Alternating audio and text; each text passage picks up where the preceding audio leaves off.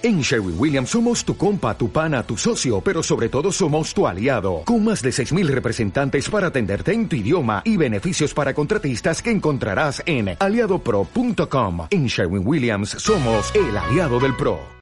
Pero ya eh, a partir de abril, mayo de 1944, ya con el preludio ya de la operación Bagration, las divisiones eh, Panzer, pues es algo paradójico, pero no. Eh, era el momento con el que mejores eh, carros de combate tienen, pero que ya eh, se ven más incapaces, ¿no? De, de contener pues todo lo que se les viene encima.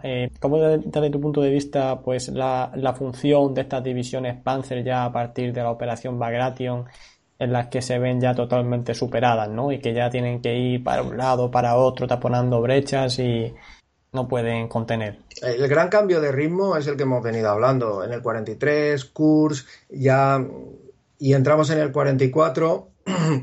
Aquí intentamos. Mm, aprovechando los diferentes ríos, el Nieper, intentamos contener. Hitler pone en marcha aquellas.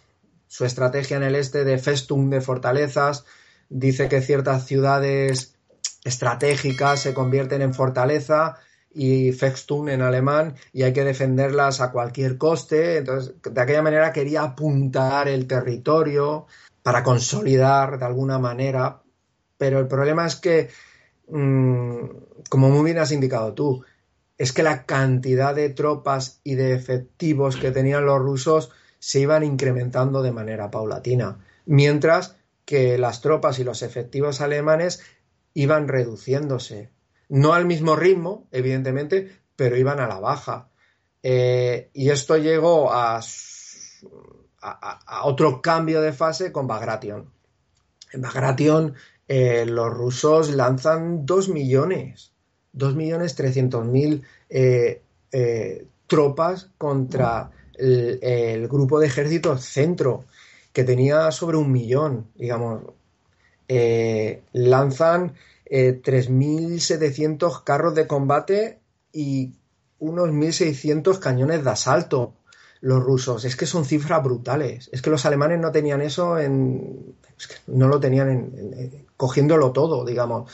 Y ese mazazo destroza eh, todo el grupo de ejército centro. y abre una brecha que aprovechan los rusos para llegar hasta Polonia. Y a partir de ahí todo se acelera, digamos. Lo que intentaban los alemanes de, apuntalar, de contener Rusia, eh, solo lo podían conseguir con más efectivos. Intentaron hacer una, una defensa virtual, que se dice, eh, no elástica, virtual. Consistía en, mover. Eh, tengo tropas, en este caso serían los los batallones pesados de Tigers, eh, grupos de combate mm, concentrados alrededor, montados alrededor de eh, regimientos o de batallones o de un par de compañías de panteras y los muevo para arriba y para abajo del frente. Digamos, aprovecho la velocidad del desplazamiento para dar la sensación de que tengo una, línea defensiva coherente.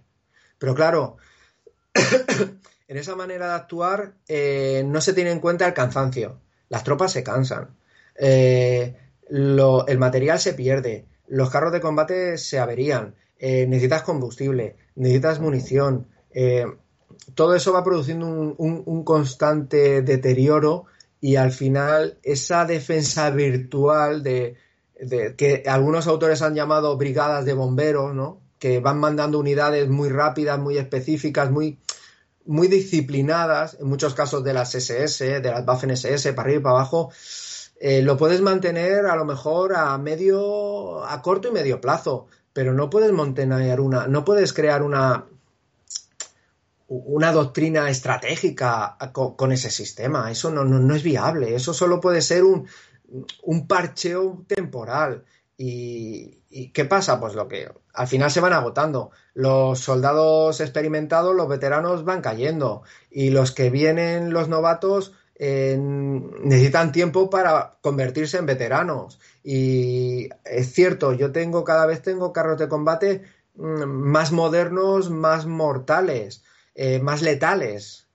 Pero claro, si el comandante eh, apenas tiene formación o, es un novato, eh, la experiencia se adquiere en el campo de batalla. A lo mejor uno sí que sirve y mm, adquiere la experiencia, pero dos o tres se van a quedar por el camino. Es todo un, desgaste constante, un desgaste constante, hasta que al final todo colapsa, que es lo que, pasó, digamos. Sí, tenían, tenían material cada vez más letal, pero también es cierto que los veteranos, la gente experimentada eh, y formada, eh, cada vez era menos, porque como, como herramienta, compleja que es un carro de combate, eh, necesita que el operario esté a la altura de, las, de esa complejidad. Digamos, no es algo intuitivo.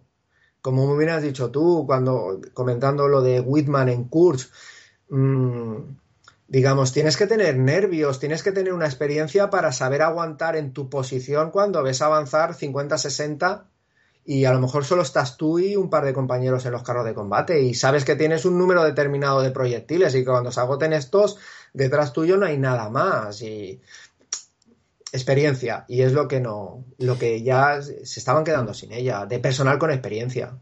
Sí, sí, esto es una cosa que yo creo que lo vamos a ver también en la próxima batalla.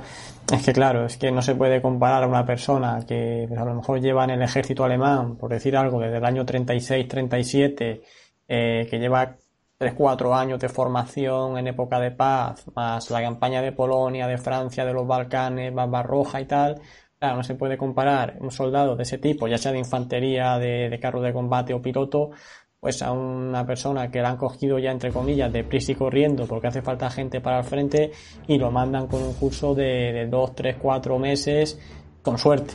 Luego ya al final de la guerra era menos, entonces claro, es una locura.